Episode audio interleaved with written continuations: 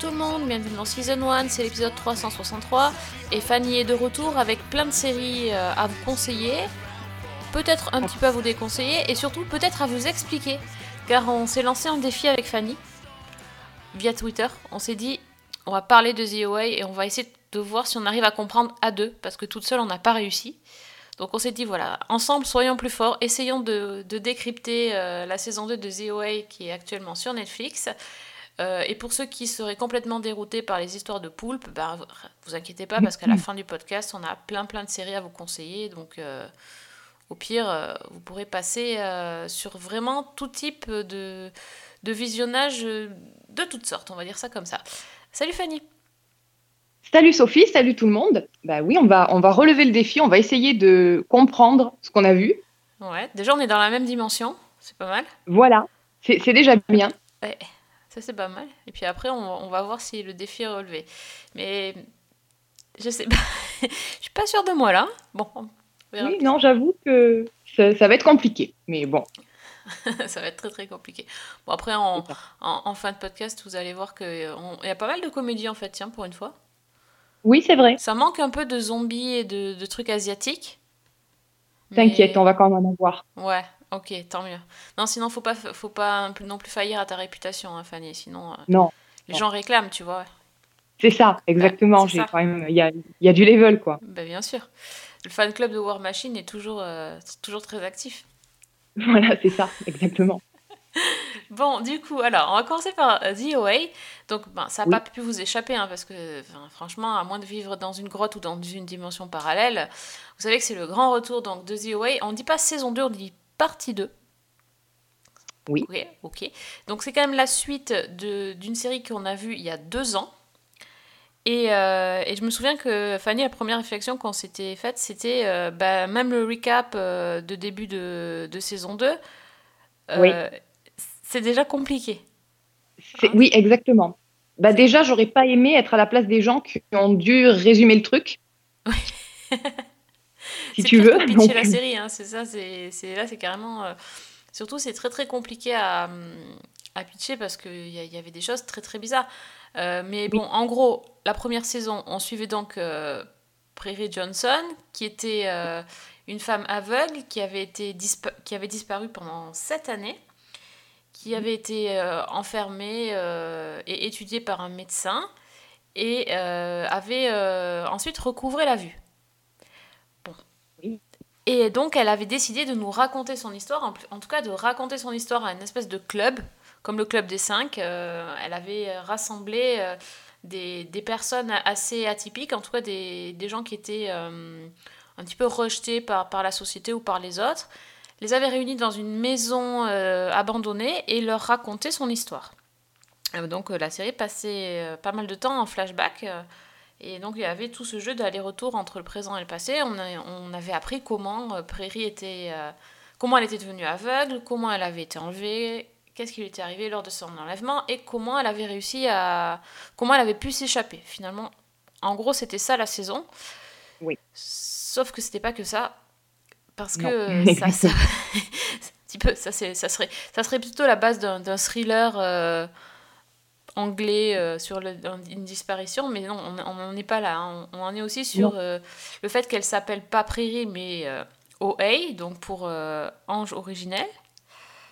Et que là, on part sur des expériences sur la, la, la- Comment on dit en français La mort. im- Expérience de mort imminente? de mort imminente. oui. Mort imminente? Mort imminente. Oui. Ouais, c'est ça, voilà. Donc, les, les, les sujets étaient plongés, bah, étaient tués, quoi, quasiment, et ramenés à la vie pour voir ce que ça pouvait.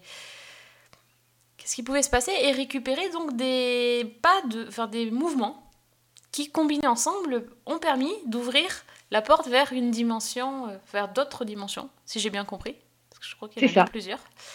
Oui, oui. Et c'est là que s'est terminée la saison 2. Est-ce que c'est à peu près ça? Oui, c'est là que c'est terminé donc la, la première partie. La saison 1, Et- pardon, oui, partie 1. Et voilà, donc. euh, Ah oui, on- non, on il y avait la fusillade aussi. Il y avait la fusillade, Il y exactement. avait une- une- un, épisode, un dernier épisode de partie 1 qui était absolument euh, angoissant au possible avec un, bah, une fusillade dans un lycée américain et euh, la, la- la balle euh, qui devait atteindre euh, une personne, enfin un adolescent, a été déviée de sa trajectoire par, par les mouvements et a atterri dans le cœur de OA. Exactement. Normal. Et donc, la, la- la partie se Ouais. termine, elle est dans l'ambulance. Voilà. C'est ça. Et, on- et son... Comment s'appelle le, le, le gamin qui la suit? Il y en a un qui lui court après en créant son nom. Je sais plus comment il s'appelait.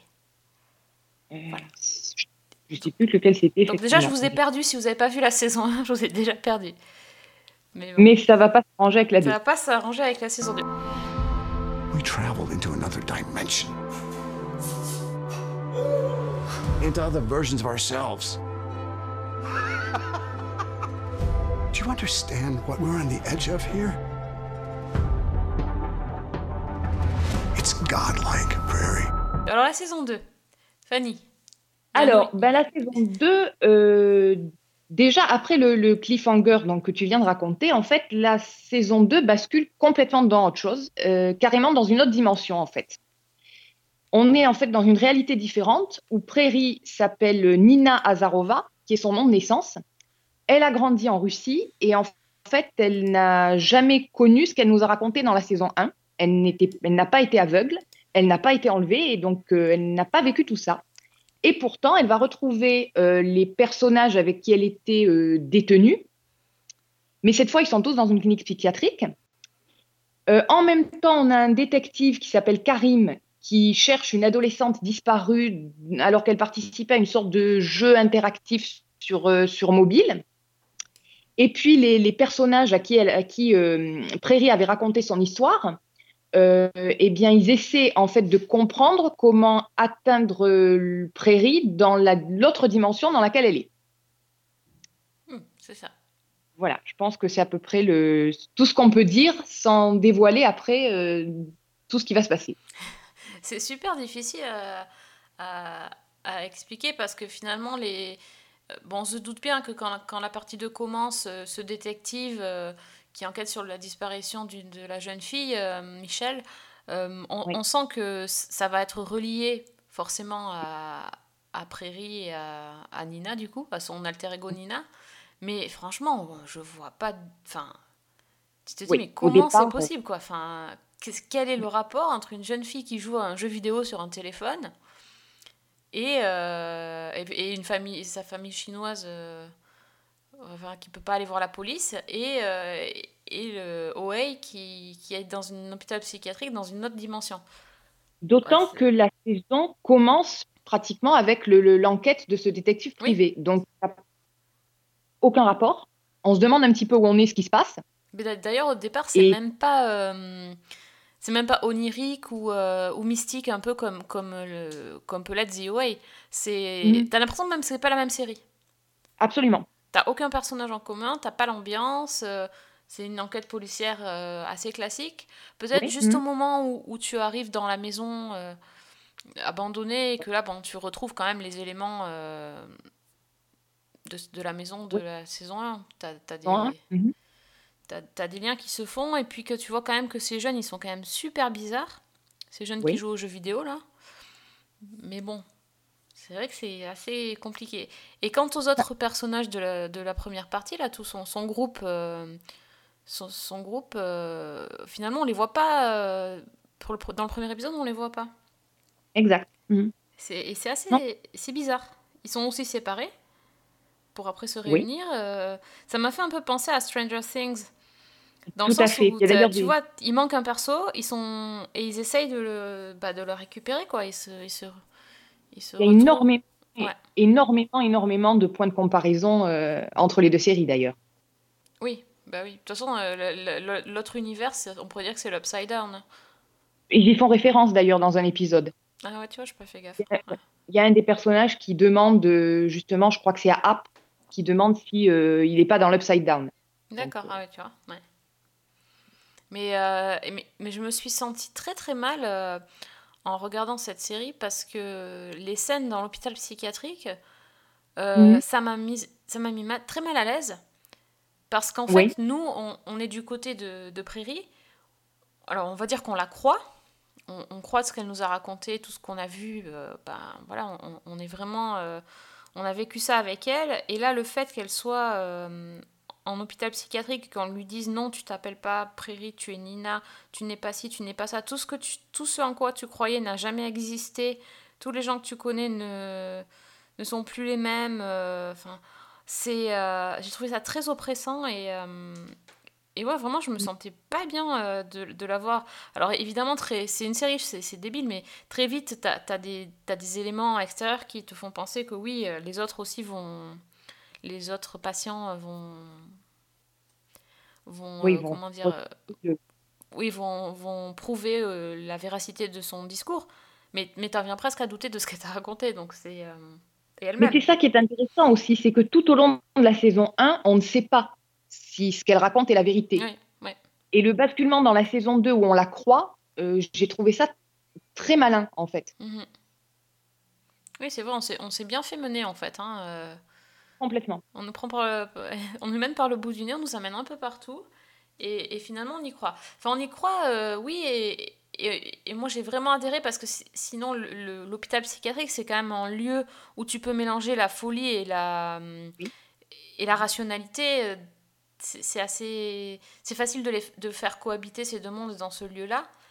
Bon, par contre, Mhm. après, quand ça part en live total, euh, dans, Oui. dans cette pièce bizarre, là, euh, là, pour le coup, ils m'ont un peu perdu, là. Enfin, plus que perdu. Je, je- Autant, autant je suis prête à croire plein de choses, euh, tous, tous ces, toutes ces expériences sur la mort imminente, tous ces, hum, bah, tout ce qu'elle a vécu, même le fait qu'elle ait recouvré la vue, plein de choses. Je, je veux bien euh, acheter le truc, mais euh, bon. Le En- fait, non. Oui, le, le poulpe entre autres, mais il y a plein de choses qui sont très très bizarres dans cette série. En fait, déjà, je crois que dès qu'on a l'impression qu'on a compris l'orientation de, de DOA, ça change et on nous perd complètement. Bon, déjà, on est parti sur euh, l'enlèvement de cette jeune fille dans la saison 1. On a basculé dans euh, les expériences de mort imminente. On est passé ensuite dans des mondes euh, parallèles et des, des dimensions parallèles. Euh, on arrive effectivement sur cette espèce de poulpe dont tu parlais, sans trop en dire. On a quand même, un, on va dire, un, un- un poulpe meurtrier télépathe. Tout est normal. J'aime bien comment tu résumes le truc, mais oui, C'est un peu ça en fait. c'est ça. je, moi, personnellement, je, je n'arrive pas à saisir cette série. Donc, je suis en permanence euh, en porte-à-faux. Alors, d'un côté, c'est extrêmement stimulant, mais de l'autre, ça rend l'ensemble très, très difficile à appréhender et c'est difficile d'en dégager un sens, je trouve. Oui, oui, c'est, c'est, on est vraiment décontenancé quand on regarde cette série. Et, et c'est. euh, ça, ça peut être un côté positif parce que quand tu, quand tu regardes beaucoup de séries et quand tu aimes ça, euh, Oui. tu, tu es plus ou moins euh, formé Oui, pour, pour voir les choses venir, pour, pour voir le mécanisme, la mise en place du mécanisme. Tu, tu analyses plus le truc, je pense, et on, on a peut-être le, le défaut aussi de ne pas toujours se laisser porter par, par l'histoire. Donc là, euh, ben, pour le coup, on n'a pas le choix parce que ben, on a perdu tous nos repères de tout ce, tout ce qu'on connaît sur les séries, on perd tous nos repères. Et même quand on nous installe dans un univers euh, archi connu qui est celui de l'enquête policière du détective euh, qui enquête sur la disparition d'une adolescente, ben ça dure pas bien longtemps parce que vite après, euh, ça part dans autre chose et, et du coup, il faut, faut suivre le mouvement quoi. Sinon, on a, enfin, on n'a pas le choix. C'est ça, il faut vraiment se laisser porter. Et j'ai même l'impression qu'il y a des moments où moi, personnellement, je ne comprenais pas vraiment, j'étais, j'étais limite perdue, mais on, on retombe sur ses pieds finalement. Oui. Et d'une certaine manière, moi, ce que j'ai trouvé intéressant, c'est que j'ai presque eu l'impression qu'il n'y avait qu'une seule façon de regarder cette série, c'est vraiment de se laisser aller et d'une certaine manière d'avoir la foi dans l'OA. Dans l'OA. Mhm. Exactement Oui, que, ce que- ouais, exactement ce qu'elle demande d'ailleurs à son groupe euh, en saison 1.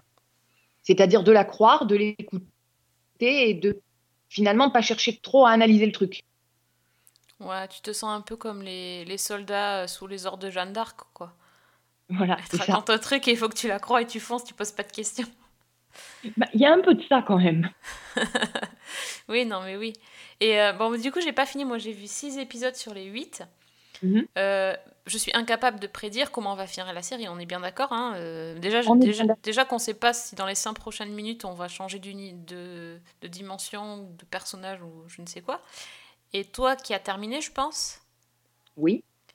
euh, est- est-ce que, est que tu t'attendais à cette fin Et est-ce que pour toi, la fin est encore plus hum, what the fuck que, que la série Ou finalement, ça se.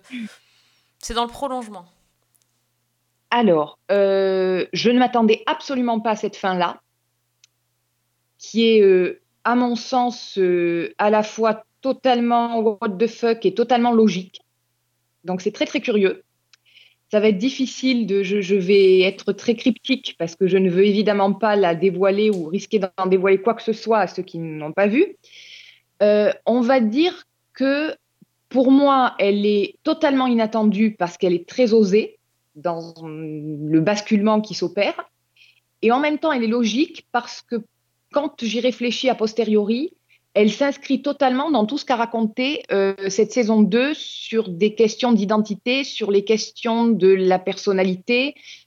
Et, donc, finalement, il y, a- un côté très méta qui, moi, me donne vraiment, vraiment envie de voir la suite. Et je- j'espère vraiment qu'on ne va pas attendre deux ans. C'est ça. Parce que là, t'imagines même pas le previously de la partie 3. Oui. Les mecs, Mais ils vont c'est faire un un final- épisode. C'est un final qui est très, très intelligent, très intrigant et enfin, vraiment euh, à la hauteur.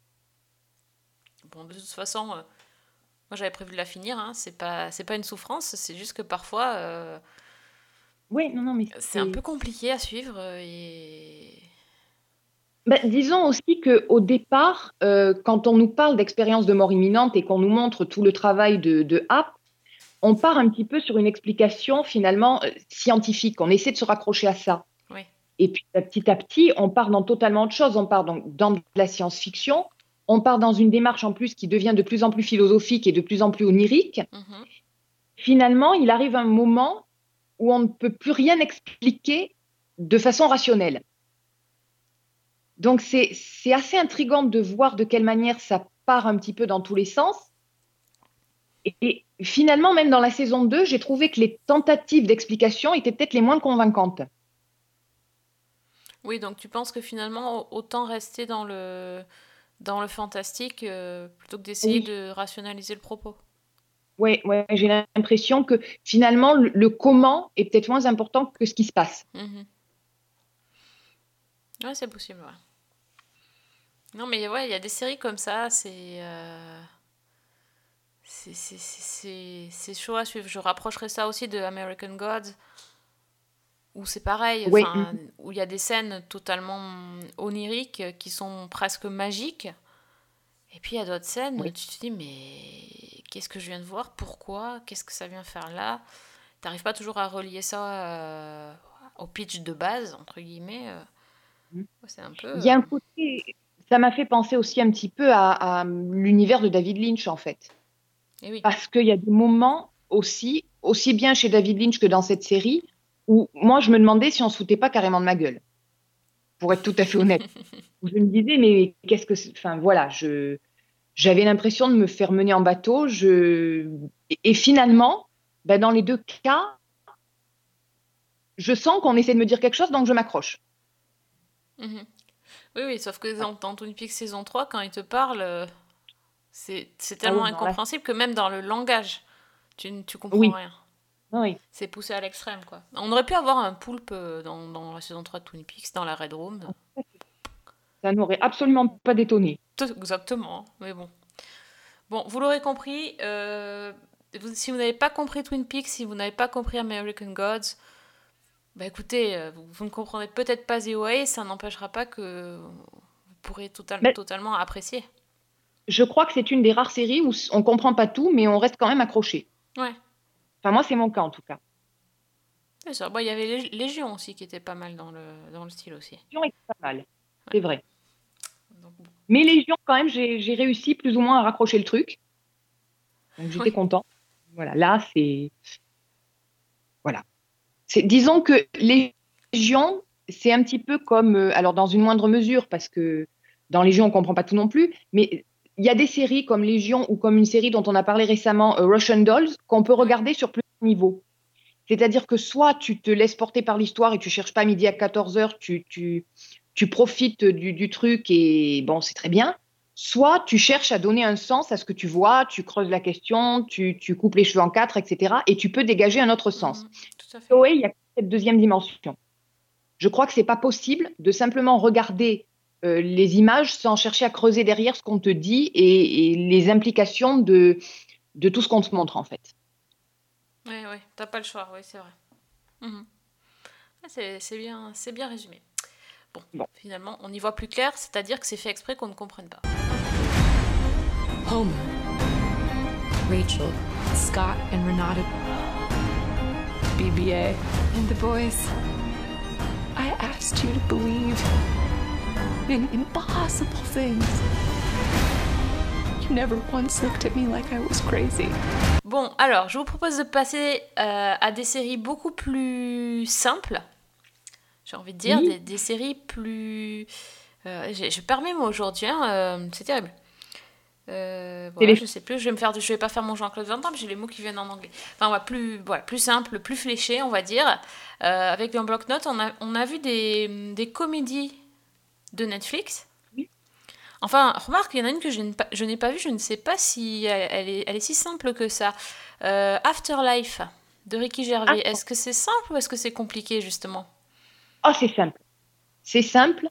Euh, ben, en fait, Afterlife, c'est donc la série euh, de Ricky Gervais qui est actuellement disponible sur Netflix. Alors, ils nous la vendent comme une comédie. euh, oui et non. Disons que c'est une comédie qui est extrêmement noire, dans le plus pur style de, Ricky Gervais d'ailleurs. Donc l'histoire, c'est l'histoire de Tony, donc qui est joué par Ricky Gervais, qui euh, ben, en fait a perdu sa femme, Lisa, qui est décédée d'un cancer et qui est complètement brisée depuis. Donc c'est un homme qui est dépressif, qui a une vie, on va dire, assez merdique. Il est journaliste dans un petit journal local que personne ne lit et où en fait il fait des reportages sur. euh, c'est moins que des chiens écrasés, quoi. C'est par exemple, il va, euh, il va chez un type qui euh, a sur son mur une trace de moisissure qui ressemble à un acteur célèbre, qui ressemble à Kenneth Branagh. Ah oui, Vous voyez le d'accord. truc Ok. voilà, et donc il fait un article là-dessus. Euh, il consulte un psy qui se fout complètement de ce qu'il lui raconte. Euh, il rend visite à son père qui est atteint de la maladie d'Alzheimer et qui se souvient à peine de lui. Et il regarde en boucle les vidéos que sa femme a enregistrées avant sa mort. Et sa seule raison de vivre, en fait, il le dit lui-même, sa seule raison pour ne pas se suicider, c'est son chien. Parce que sans lui, son chien euh, ben, n'aurait personne. Donc, vous voyez un petit peu l'ambiance. Et euh, Tony est donc extrêmement malheureux et ce- sa tristesse, il la traduit en étant odieux avec tout le monde. C'est-à-dire qu'il balance leurs quatre vérités à tous les gens qu'il croise, à tout son entourage, sans la moindre censure et sans se soucier de la moindre conséquence. Voilà, donc ça c'est un petit peu l'idée. Donc il s'en prend, peu à, euh, un peu à la Doctor House, quoi. ouais, un peu à la Dr House, euh, en beaucoup plus méchant, je trouve. Mhm. Euh, donc il s'en prend à ses collègues, il s'en prend à, son frère, il s'en prend euh, aux amis qui lui restent, il s'en prend aux gamins, euh, il s'en prend même au facteur parce que le facteur veut lui donner son courrier en main propre et ça lui convient pas. Enfin, il râle sur tout le monde. Avec un cynisme et une lucidité qui font que c'est encore plus difficile à digérer. Et alors, il, euh, il tape absolument sur tout, sur euh, bah, les relations familiales, sur euh, les œuvres de charité, la religion, la, psychologie. il, touche à tout. Et en même temps, c'est extrêmement dérangeant parce que les épisodes sont entrecoupés de scènes du passé, de vidéos du passé où on voit Tony avant la mort de son épouse et où on découvre un homme totalement différent. C'est-à-dire que c'est quelqu'un qui est extrêmement enjoué, qui est blagueur, qui est tendre, qui est positif. Et ce, ce hiatus, en fait, fait que bah, c'est un personnage qui est extrêmement attachant et extrêmement odieux en même temps. Et toute la comédie, en fait, repose sur son honnêteté brutale et sur la manière dont il se met tout le monde à dos, parce qu'il le fait euh, de façon complètement décomplexée et, et elle est extrêmement jouissive pour le spectateur. Et en même temps, il y a un côté extrêmement dramatique dans, dans ce personnage qui va très loin, qui est odieux, qui est même euh, par moments carrément ignoble. Il y a une, une histoire que je ne vais pas raconter autour d'un d'un type qui en fait distribue les journaux pour lequel, euh, pour lequel Tony travaille. Euh, la conclusion est extrêmement perturbante, je trouve. Et donc en fait, c'est Hmm, voilà, on nous le vend comme on nous le vend comme une comédie, c'est drôle et en même temps c'est extrêmement euh, triste, extrêmement amer, jusqu'au moment où, sans trop en dire, ben, la vie de Tony va basculer parce que euh, au fur et à mesure, en fait, il va prendre conscience de certaines choses. Et bizarrement, après tout ce que je vous ai raconté, ben, c'est une comédie qui est très positive. C'est une série Ah oui. qui a un message très positif. Ouais, absolument. Qui parle du deuil d'une manière euh, brute de décoffrage, qui, qui tape vraiment là où ça fait mal. Et en même temps, euh, ben, il faut la regarder jusqu'au bout parce que, alors la fin est un petit peu précipitée à mon sens, mais euh, enfin moi j'ai beaucoup aimé et je suis la première étonnée parce qu'en général ce genre d'humour me met plutôt mal à l'aise.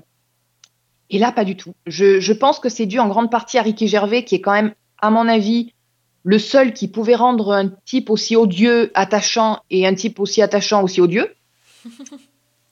Donc, euh, c'est vraiment une série qui est, qui est- elle est très courte. hein, je crois qu'elle fait six épisodes de- d'une trentaine de minutes.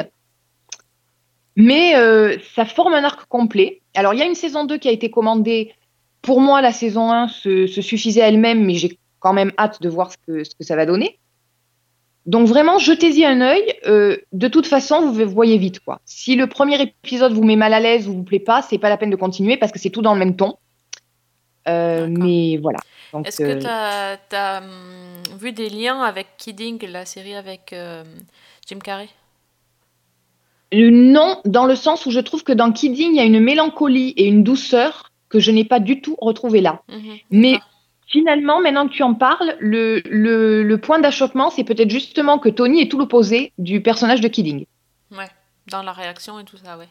Voilà, dans la réaction. C'est-à-dire que quand le personnage de Kidding est quelqu'un qui, qui refoule sa colère et sa tristesse et qui reste extrêmement cache, doux, oui. ouais, qui le cache complètement, euh, au contraire, le personnage qui est joué par, euh, par Gervais euh, assume complètement ce, ce côté-là. Au contraire, je dirais que sa colère est un moyen de cacher sa tristesse. Et c'est c'est assez puissant au final. Ça paraît anecdotique, ça paraît au départ vraiment une, ouais, vraiment une, une comédie assez, j'allais dire assez offensive. Et puis finalement, on, on bascule dans quelque chose de, Oh, j'ai pas, j'ai pas de mots en fait. Oui, de- de- d'assez doux au final. Lisa. Oh, Jesus, she's dead, Dad. Bring Lisa with you. Fuck me. You can't just go around being rude to people. You can, though. The dog should be on a lead. Oh, right. Oh, sorry. Thank you. What? He is not a fat, hairy, nosy cocksucker. Sorry about that. Disgusting. If I do and say what the fuck I want, and then when it all gets too much, I can always kill myself. It's like a superpower. Bon, bah, du coup, tu m'as donné envie de- d'y jeter un œil. Je n'avais pas encore tenté. euh, euh, ouais, je vais le mettre sur ma liste. D'ailleurs, je pense qu'elle va remplacer le- la comédie euh, que j'ai que j'ai vue aussi sur Netflix, qui a un magnifique titre qui s'appelle Charlie monte le son. Euh, ouais, ça s'appelle Turn Up Charlie euh, en VO. Et euh, ah, donc, pourquoi j'ai cliqué? Je suis faible, j'avoue. Il y avait Idris Elba sur la, sur la miniature, donc forcément j'ai cliqué. Et donc en fait il s'agit d'une espèce de, de comédie britannique, donc dans laquelle il joue un disc jockey euh, has-been hein, quand même, qui a eu son heure de gloire, qui a eu son tube il y a, il y a bien des années, mais qui au final euh, bah, pas une carrière formidable. Euh, il, a, il, commence à vieillir, hein, il, est, il est fauché aussi, donc il fait des petits trucs. euh, pour dépanner des potes, mais il n'a pas vraiment d'argent et il n'a pas vraiment de, de boulot. Il, voilà, il pense qu'un jour il fera son comeback, mais pour l'instant il n'y a rien qui se passe pour lui. Et, et le, un, soir, alors qu'il est dans un mariage, il va croiser un ancien, un ancien ami qui était euh, lui, euh, qui était son compagnon, enfin un de ses amis quand il était jeune, qui est devenu euh, acteur célèbre. alors c'est un anglais qui, a- qui est allé jouer aux États-Unis et qui revient en Angleterre pour bah, se mettre un peu au théâtre dans la grande tradition britannique. Et donc, il renoue un petit peu contact et il finit par rencontrer aussi sa, sa femme. il se trouve qu'il est marié à une DJ qui, elle, est célèbre et qui, et qui cartonne. hein. Et, euh, et donc, ces deux, ces deux personnes vont lui proposer le, un boulot ben, bien étonnant. Ils vont lui demander de devenir la nounou de leur fille, qui est une espèce de petite euh, horreur qui, euh, qui, en fait, fait tout pour, bah, pour faire démissionner ses nounous. Et donc, ils se disent que peut-être en, en prenant une nounou homme qui est un ami de la famille, ça, passera, ça passera mieux. Euh, donc, on ne sait pas ce que hum, Idris Elba est allé faire dans cette galère-là. Euh, mais euh, je dois dire que c'est vraiment pas réussi à, mon goût. Déjà, c'est une comédie, mais je trouve pas ça très drôle. Euh, ça, tourne finalement euh, autour de. bah, c'est une comédie familiale avec une gamine qui, euh, a des répliques d'adultes. Alors, euh, je, ne sais pas si la gamine est, précoce ou, euh, ou si elle c'est juste le rôle qui est écrit comme ça, mais enfin, elle, est. euh, elle, a des répliques euh, totalement. enfin, qui vont pas avec son âge, quoi. Donc, euh, et elle fait absolument tout pour faire des, âneries et, se faire remarquer. Voilà, il y, a- y a quelques blagues sur le fait que bah, lui, c'est un DJ à l'ancienne et que l'autre. la femme de son pote, c'est une DJ qui utilise tous les trucs numériques, tous les, ouais, les trucs à la David Guetta, là, tous les, tous les sons, euh, machin, des fake trucs, bon. Mais euh, franchement, bah, autant je, je trouve que Idris Elba, euh, bon, c'est, voilà, c'est difficile de lui résister, autant là, franchement, j'ai pas envie de, de renouveler l'expérience. Je, je trouve que c'est pas du tout... c'est, juste pas drôle, quoi. C'est pas qu'il joue mal ou quoi que ce soit, c'est juste pas intéressant du tout. Voilà. Moi, personnellement, j'ai les mêmes réserves que toi déjà sur le, la gamine, qui m'a fait un petit peu penser à Carmelita de, des orphelins Baudelaire, Ah oui. dans le Oh côté là là là agaçant là. et dans le, le pouvoir d'agacement. Oui, ah oui. Et, et en fait, bon, moi, j'ai regardé pas mal d'épisodes, je sais pas combien il y en a, mais je, T'es plus je crois que j'ai presque fini la série. Oui, j'ai j'ai eu le courage. Et en fait, le, le problème que j'ai, c'est que j'ai l'impression que ça n'évolue pas. Alors, l'histoire, effectivement, elle avance et, et de manière assez prévisible, mais les blagues restent les mêmes. C'est En fait, c'est du recyclage, pratiquement. J'ai Mhm. eu cette impression-là. Donc, euh, ben, au final, euh, on a vu le- un, deux épisodes. euh, on a, enfin, moi, j'avais l'impression que j'avais vu les gags qui allaient arriver parce que c'était les mêmes. Et ça s'est confirmé. Ouais, Donc, j'ai- Voilà. Après, franchement, effectivement, ça vaut bon, pas le coup. hein. Non, moi, j'ai pas, pas tellement adhéré. The man is married to a world class DJ. It's going to be the song of the summer. Sarah, I want to talk to you about a job. Yes! A nanny. You, you want me to be a nanny? J'ai vu une autre euh, comédie sur Netflix euh, qui s'appelle euh, Working Moms. C'est une série canadienne. Et euh, alors ça, ça va pas, ça va pas parler à tout le monde. hein, je vous le dis tout de suite. Euh, c'est euh, une série en fait. La créatrice de la série, c'est aussi euh, l'actrice principale de, de cette comédie. Euh, en gros, ça raconte l'histoire de quatre euh, mères qui viennent, qui, ont, qui ont des enfants très jeunes, des bébés, et qui, sont, qui font partie d'un groupe, une espèce de groupe de parole pour, pour jeunes mamans avec, des, avec une, une infirmière un peu new age qui les encadre et qui, qui leur donne des conseils. Et euh, en fait, elles vont devoir retourner leur, au boulot parce qu'elles ont fini leur congé de maternité. C'est comment elles vont gérer, en gros, le retour au travail avec euh, tout ce que ça implique euh, euh, dans, dans, dans la vie. euh, elles vont être rapidement débordées. Bon, ça, c'est, on va dire, c'est un pitch assez classique. Sauf que là, quand même, euh, alors je sais pas si c'est parce que c'est une série canadienne, euh, mais je pense que ça serait une série britannique. C'est une série brita- britannique dans l'esprit, parce qu'en fait, euh, ces nanas, elles osent tout. On n'est pas euh, dans Desperate Housewives, c'est pas du tout ça, c'est beaucoup plus trash. Euh, on voit beaucoup de choses. Déjà, le pilote euh, commence. dès le pilote, en fait, on voit les, les quatre, les quatre qui. On voit leurs seins. Elles sont en train de se comparer les seins parce qu'elles ont allaité leur enfant et donc il y a toute une discussion sur leur poitrine qui tombe. Enfin, ouais, c'est sans, sans filtre. hein. Donc du coup, on les voit se tirer le lait, par exemple, ce genre de truc que on voit pas en général à la télé, ça manque un peu de glamour. hein. Et justement, c'est tourné en comédie parce que ça, ça en devient ridicule quand elles essayent de- de- d'utiliser des tirelets euh, quand elles sont au boulot, par exemple. Euh, bon, la, la nana, euh, alors elles vont toutes avoir des, des situations assez différentes. Il y en a une qui va retourner bosser dans son. C'est une espèce d'une agence de pub, mais en fait, elle se rend compte qu'entre temps, ils ont embauché des mecs pour la remplacer, et du coup, elle est en mode compétition homme-femme. Et euh, en gros, elle est, elle est un petit peu mise de côté parce qu'elle a un enfant. Il y en a une qui est complètement dépressive et qui fait n'importe quoi. Il y en a une qui euh, va laisser son mec euh, en père au foyer et qui, elle, va retourner au boulot sans aucun, sans aucun remords, en- entre guillemets, parce que c'est pas tout à fait ce qui va se passer. Et il y en a une autre qui se retrouve de nouveau enceinte, sans faire exprès. Et elle, elle par exemple, euh, pour dire qu'ils y vont, c'est-à-dire qu'elle, euh, bah, elle vomit, on la voit vomir. Enfin, c'est bon, je- ce que je raconte des trucs absolument dégoûtants, mais, mais je trouve ça, enfin, franchement, c'est c'est très parlant et c'est assez drôle. Il y, a, il y a des scènes marrantes où on les voit faire euh, leur groupe, leur groupe de moments, où elles sont censées pouvoir dire tout ce qu'elles pensent et en fait, bah, finalement, elles sont assez jugées dans leur rôle c'est très très drôle. On les voit essayer de faire faire du yoga à leur bébé de deux mois. euh, Enfin, ça a l'air complètement ridicule. Euh, Elles ont des discussions euh, très très ouvertes. Et puis, ça critique pas mal aussi les, les, bah, la pression euh, qu'on met sur les femmes euh, pour, euh, gérer, euh, pour tout gérer. Euh, la charge mentale, euh, bah, ça, ça en parle euh, H24. Euh, ça parle aussi des, des réseaux sociaux, de, y a, parce qu'il y a cette maman parfaite, celle qu'on déteste tous, euh, qui poste 10 000 photos sur Instagram où elle est toujours parfaite, euh, qui est toujours à l'heure, qui a toujours le temps de faire 10 000 trucs, alors que l'autre, elle est débordée, elle a les cheveux en bataille et elle en peut plus. Voilà, ça, ça parle de plein de choses et c'est assez hyper moderne en fait.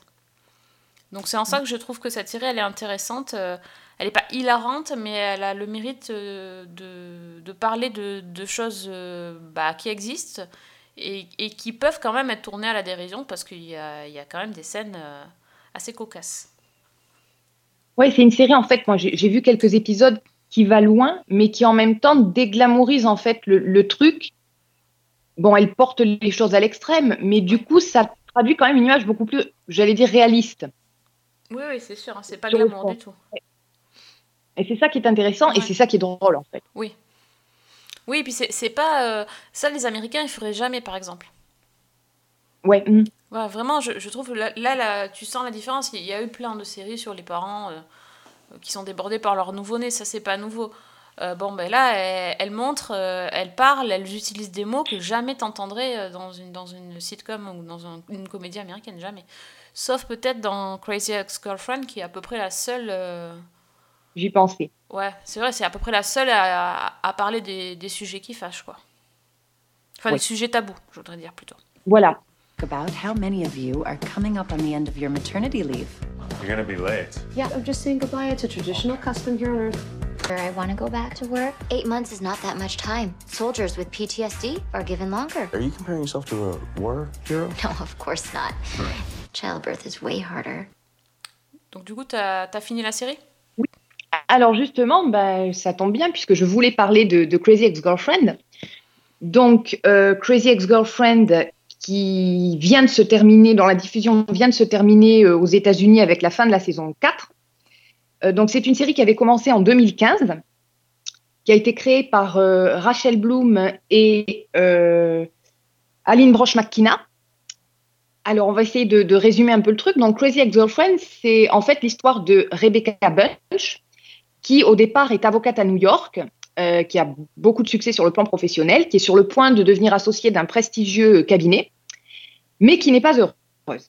Et euh, ben en fait, alors qu'elle est en train de faire une crise d'angoisse, elle rencontre par hasard euh, à New York son ex-flirt d'adolescence, Josh. Et sur un coup de tête, elle décide de, tout quitter et de déménager en Californie où il habite, à West Covina, pour, ben pour essayer de le reconquérir parce qu'elle est persuadée que c'est l'homme de sa vie. Donc là-bas, elle est engagée dans un petit cabinet d'avocat local euh, où euh, bah, tous les employés sont quand même assez excentriques et, déjantés. Elle devient amie avec euh, sa collègue Paula. Et en fait, elle va chercher de façon complètement obsessionnelle à reconquérir Josh, du moins dans les premières saisons.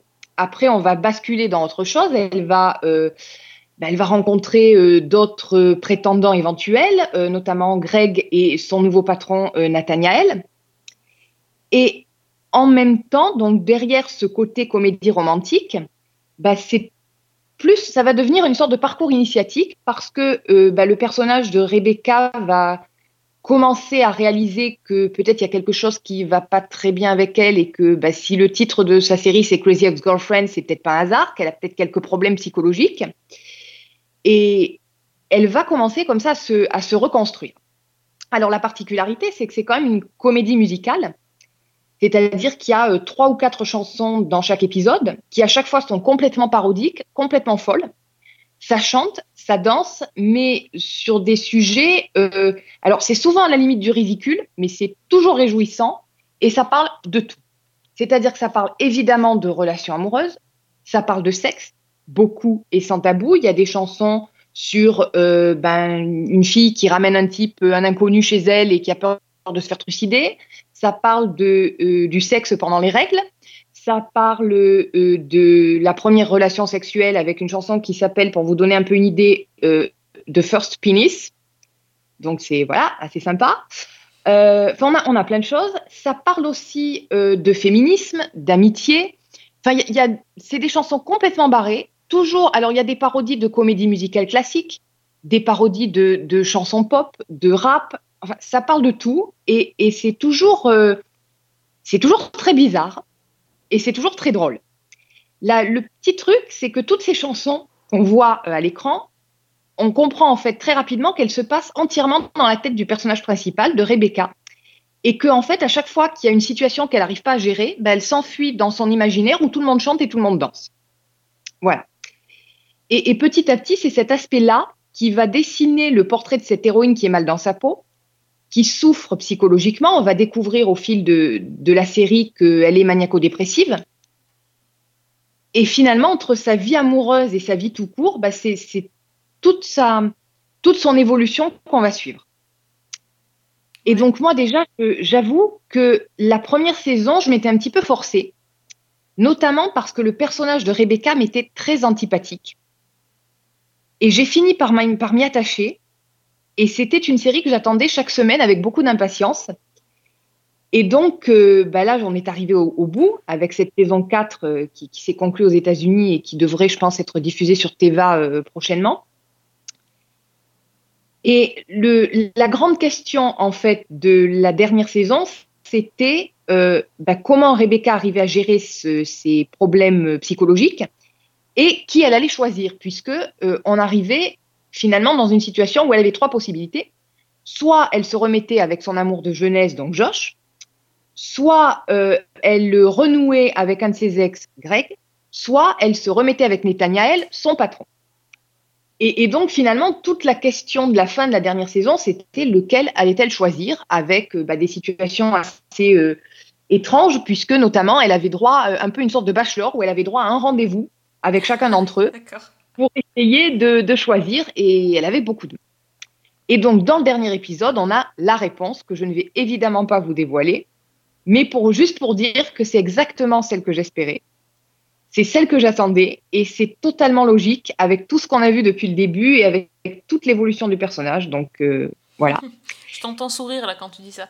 Ça me. C'est genre, je, je vous ai donné envie de voir, mais je vous dirai pas, je sais. Ben, disons que, pour être honnête, j'appréhendais un petit peu. Ouais. Parce que j'avais très peur de la solution qui allait être choisie.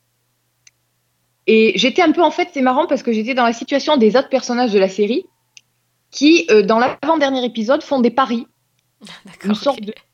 Ah ouais, véritablement, des paris avec des cotes. euh, euh, Enfin, c'est, on se croirait au, au- au champ de course avec le tiercé pour déterminer qui euh, elle va choisir. D'accord. Parce, parce que tu vois, moi, c'est rigolo parce que, enfin, j'ai pas, je suis pas à jour hein, sur Crazy Ex-Girlfriend, mais euh, par rapport au- à ses choix amoureux, finalement, je, je suis pas certaine que c'est ça qui me, qui m'intéresse le plus dans, dans la série, mais plus sa relation avec Paula. Je trouve que À c'est. la relation avec Paula, malheureusement, j'ai trouvé qu'elle était un petit peu en dents de scie. D'accord. Mais en même temps, c'est assez logique parce que Paula elle-même a un parcours et prend un petit peu de l'importance et prend un petit peu, j'allais dire, une identité. C'est-à-dire que c'est plus seulement la sidekick. D'accord. Ah, c'est intéressant quand même, Et parce que c'est un personnage c'est assez intéressant. Ouais, c'est très intéressant de voir un petit peu ce qu'elle ce qu'elle va faire. Et ouais, donc finalement, moi, j'étais un petit peu, j'appréhendais beaucoup ce dernier épisode et je suis très contente. Et voilà. Donc c'est, je suis arrivée au bout de ce dernier épisode. J'ai eu envie de, de remercier euh, Rachel Bloom pour ce qu'elle avait fait. D'abord parce que c'est une série qui casse énormément de tabous. Ouais. Et ouais, c'est une série qui a un regard, euh, oui, je trouve, et c'est une série qui a un regard euh, féminin, euh, voire féministe, sans être dans l'outrance et sans, sans mettre les hommes forcément de côté. Et puis parce que bah, le, le- la fin est fantastique. Bon, évidemment, quand je t'écoute, je me dis, il faut absolument que je me, me fasse un petit rattrapage de Crazy Ex-Girlfriend.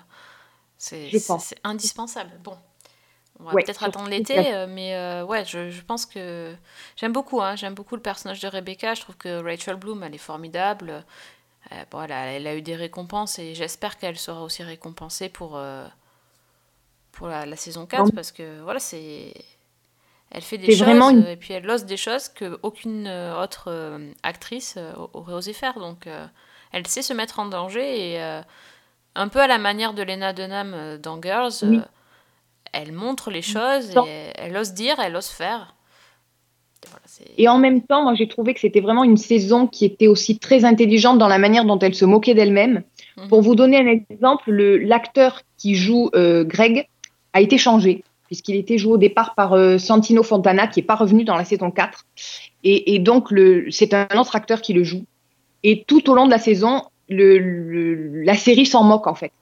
C'est-à-dire que, par exemple, il y a deux personnages qui discutent et qui disent euh, bah, Tu trouves pas que Greg a vachement changé?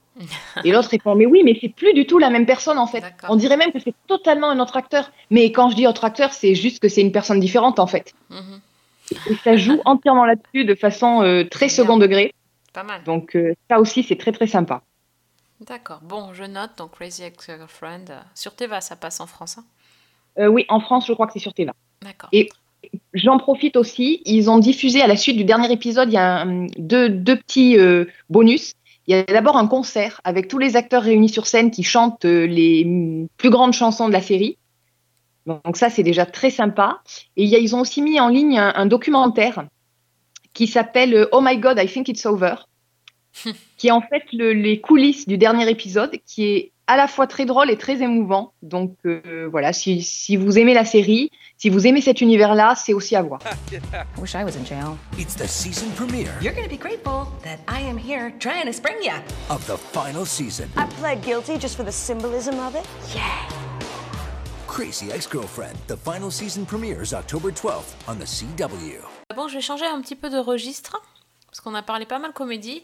Donc, je vais vous parler un peu d'un thriller que j'ai vu qui est sur Amazon, euh, qui s'appelle Anna.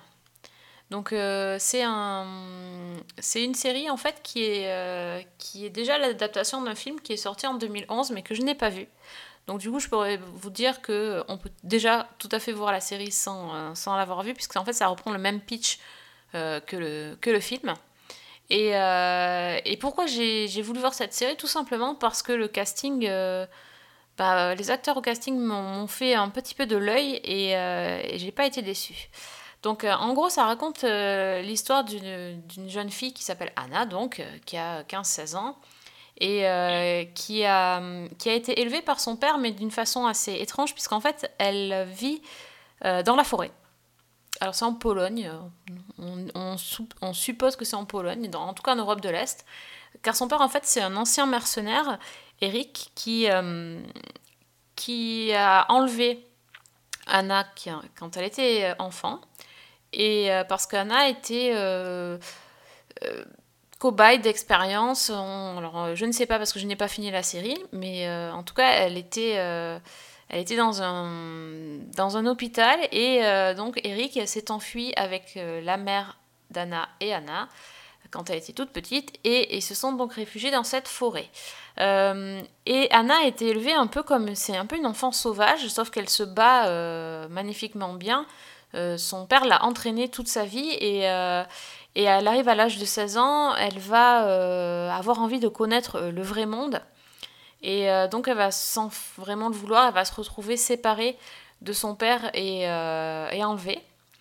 Et, euh, et donc, comme elle est extrêmement douée, elle va réussir à s'échapper et donc se retrouver toute seule dans un lieu, je ne vais pas dire lequel, et va, va s'en suivre tout un périple à travers l'Europe pour retrouver son père en Allemagne. Et, euh, et donc là, euh, bon, je ne peux pas en dire plus, mais en tout cas, on va se rendre compte qu'ils sont poursuivis par euh, non seulement une ancienne, une ancienne agent de la CIA qui est jouée par Mireille Enos, mais aussi par un, par un espèce de détective tueur qui est chargé de les récupérer.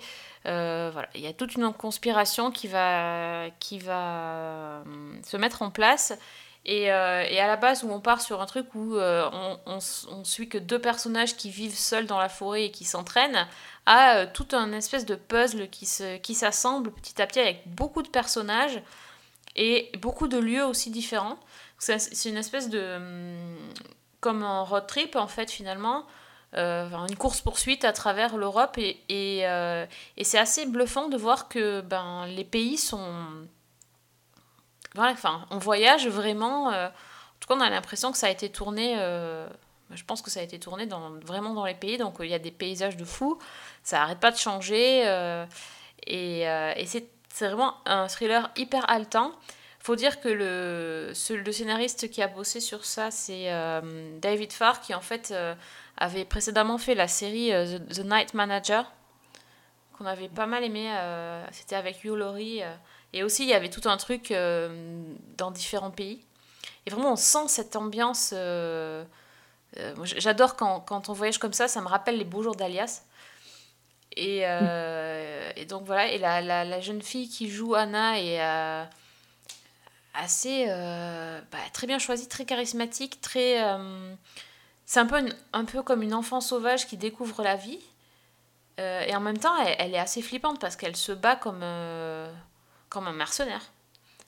Donc c'est euh, et, et- et son père est donc joué par euh, Joel Kinnaman, euh, qui bah, qui n'est pas toujours le meilleur acteur du monde, mais qui dans cette série est très bien et qui fait qui fait très bien ce qu'il sait faire, c'est-à-dire le le mec, le badass quoi. Et et il faut savoir que Mireille Enos et Joel Kinnaman, c'était le, le duo phare de la série The Killing, et c'est un vrai plaisir de les retrouver à nouveau. Mais là, cette fois-ci, ils sont euh, ennemis. Donc c'est Ouais. assez, assez sympa, et euh, je trouve que ça prend vraiment très très bien euh, le, la, la tension entre les deux. C'est vraiment un des points très positifs de cette série. Moi, en fait, après le pilote, j'avais un petit peu peur parce que je le trouvais très bien fait. Il nous mettait vraiment dans l'ambiance, mais on sentait que ça allait basculer dans autre chose après, forcément. Et donc, je, je me demandais un petit peu s'ils allaient réussir à maintenir la tension et, et à créer quelque chose d'autre à partir de la situation de départ. Et je trouve que c'est plutôt réussi, quoi. Bon, j'ai pas vu énormément d'épisodes, je crois que j'ai vu trois, mais euh, oui, ça, ça part très très bien. Et effectivement, ce qui est intéressant aussi, c'est de voir ce, cette héroïne, Anna, qui est à la fois euh, bah, cette gamine qui a été isolée de tout, donc qui finalement n'est pas habituée aux interactions sociales et qui n'a pas vraiment de, de conscience de ce qu'est la réalité de la vie. Elle a pas l'école. Et, et en même temps de, ouais, et en même temps de voir la manière dont elle se bat euh, en mode mercenaire, quoi. Ouais, ouais, c'est c'est comme dans Kill Bill, quoi. Ça, Ouais, tout à fait. Mm. ça y va. euh, Ça y va. Il y a, il y a des scènes d'action euh, assez chouettes. Après, c'est c'est très. Il y a beaucoup, beaucoup d'action. Donc, Oui. euh, bon, c'est pas désagréable. Justement, je suis pas super fan de séries d'action à la base. Là, je trouve que c'est. hum, c'est- bien fait et puis ça c'est pas, c'est pas pour rien quoi. Et euh, il y, a- y y ce mystère qui se met en place petit à petit euh, voilà, de, de, de ses origines en fait et puis de, de pourquoi. On ne sait pas pourquoi ils sont poursuivis comme ça. euh, Qu'est-ce qu'elle a, qu'est-ce qu'elle a de spécial. Oui. Ouais, non, franchement, c'est une super bonne surprise. J'en avais pas beaucoup entendu parler. J'ai vu quelques affiches dans la ville. Euh, c'est déjà assez rare pour, parce qu'Amazon ne fait pas toujours beaucoup, beaucoup de pubs. Mais euh, j'en avais pas plus entendu parler que ça. Et c'est vraiment euh, quand j'ai vu qu'il y, y avait les, le duo de The Killing que j'ai eu envie de, de regarder. Tu vois, c'est. euh, J'avais pas entendu parler du film non plus, donc. Le film, bon, moi je l'ai vu, je trouve qu'il a une identité visuelle qui est un peu différente. Il est peut-être plus psychédélique, plus. Enfin, je sais pas, il y a une autre atmosphère, mais euh, ça n'empêche pas que je trouve la série très bien jusqu'à présent. Donc, euh, Ouais, puis alors Joel Kinnaman, on l'avait vu dans Altered Carbone, ouais. dans la Mhm. dernière série en date, c'était pas.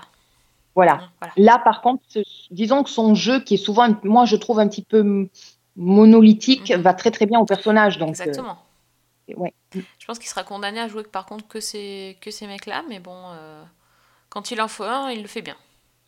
C'est ça. Tu m'entraînes pour que je devienne une machine et tu veux que je reste là, pourquoi? Il faudra qu'on la trouve avant qu'elle nous trouve. Si quelqu'un pose des questions, on n'a jamais vu cette fille. Je me sentais en danger avec elle. Parce que des gens veulent me faire du mal et il y a que mon père qui peut me protéger. Tout ce que je veux, c'est que tu me fasses confiance.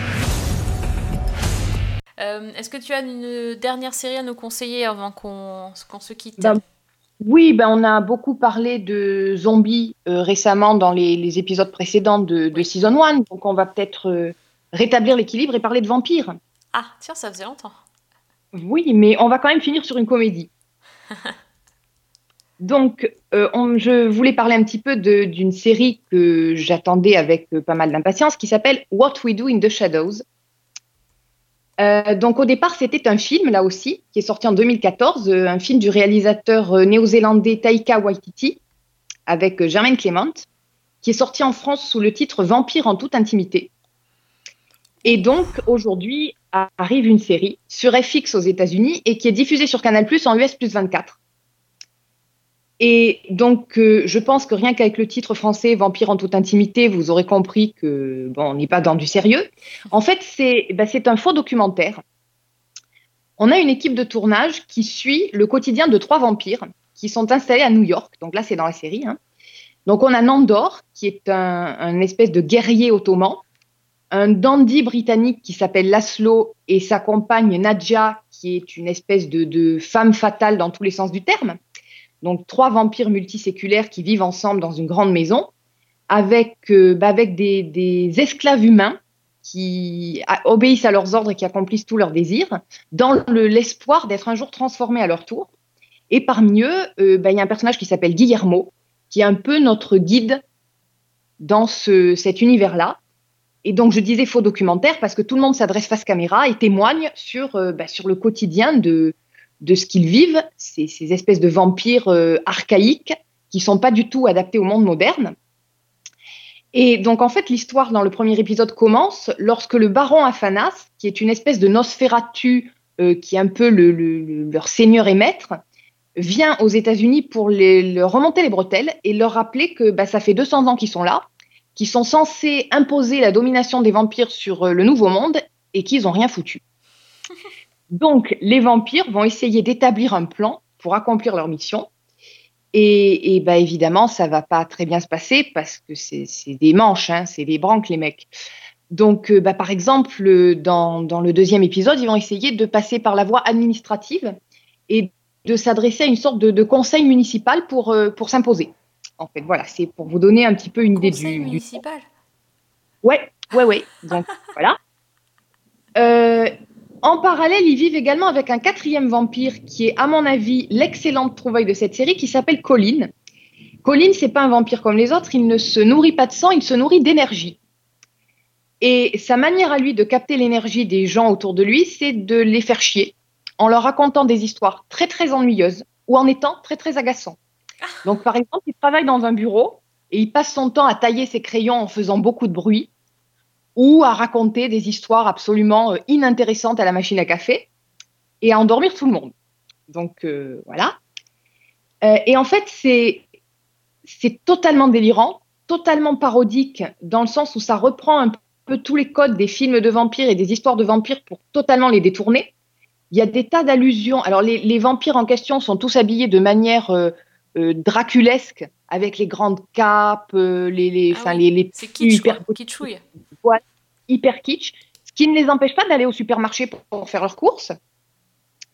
Euh, les effets spéciaux sont absolument ridicules et c'est voulu. Il y a aussi des tas de références. Alors, à- à- je citais Dracula, Nosferatu. Il y a une référence à Twilight parce que quand le, le- le baron Afanas arrive, eh ben, pour l'impressionner, le chef de l'équipe, Nandor, décide de se, de se couvrir de paillettes pour ressembler au vampire de Twilight. Enfin voilà, c'est pour vous donner un peu l'idée, c'est c'est complètement fou. C'est un second degré permanent. Euh, là, dans, il y a le troisième épisode qui a été diffusé, qui voit en fait débarquer des loups-garous. Et il y a une battle avec des loups-garous qui est assez particulière, on va dire.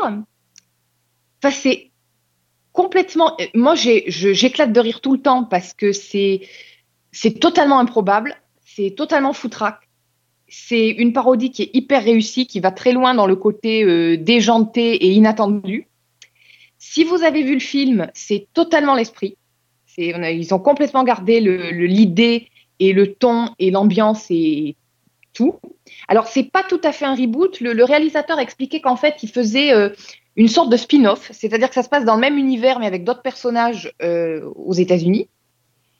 Et enfin, vraiment, si vous aimez ce genre d'humour, euh, c'est à voir, parce que c'est irrésistible. Ouais, ça a l'air bien comme tout ce truc. Donc FX.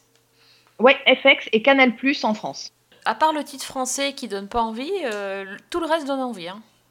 Ouais, là, ils ont gardé le titre original, je crois, pour la série, donc What We Do in the Shadows. Et voilà, en fait, c'est imaginer euh, une, ouais, une parodie de Dracula dans l'univers de The Office. Par moment, c'est ça. Three vampires and they fled. Obviously, there's going to be a lot of tension. Viago was an 18th century dandy. A ghost cop. Vladislav is a bit of a pervert. This is my torture chamber. Deacon's like the young bad boy of the group. I'm supposed to pay rent, but I don't. The trouble with being a On arrive quand vampire même à is finir you sur une have touche to- de... de what the fuck. Hein. Ah bah, toujours. La boucle est bouclée là, par rapport à notre, euh, à notre série de, de l'émission. Donc euh, finalement, euh, bon, mais ouais. Donc on a pas mal de choses à, à voir, euh, donc et à vous conseiller. J'espère que parmi toutes les comédies, c'était très très comédie. Vous aurez trouvé votre bonheur. Bah, sinon, euh, dites-nous ce que vous avez pensé euh, bah, de The Away, euh, Hannah, ou, ou si vous avez vu le concert de Crazy Ex-Girlfriend. N'hésitez pas à venir sur Twitter pour échanger avec nous. Donc Fanny, ton Twitter, tu nous le rappelles, c'est Fanny L. Allegra, A2L-E-G-R-A. Voilà, vous pouvez aussi parler sur Season 1 avec un 1.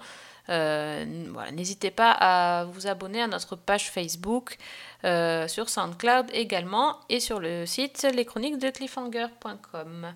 Euh, je pense qu'on a fait le tour de l'émission. Merci Fanny d'être venue euh, parler série avec nous à nouveau. Et Merci à toi. Très vite. Mais volontiers. Oui. Quand tu veux. Ouais, de toute façon, t'as toujours des trucs à voir. C'est bien.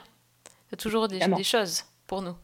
Mais là, quand même, c'était. Ouais, la, fini, la, la, la dernière série, tu. Ouais, je m'y attendais pas. Non, mais, mais moi non plus. Toi non plus, personne ne s'y attendait, ok. C'est ça. Merci en tout cas à tous de nous avoir euh, suivis, de nous écouter encore. Et euh, ben, on vous donne rendez-vous très très vite pour un nouvel épisode de Season 1. Bonne semaine. Et bonne série.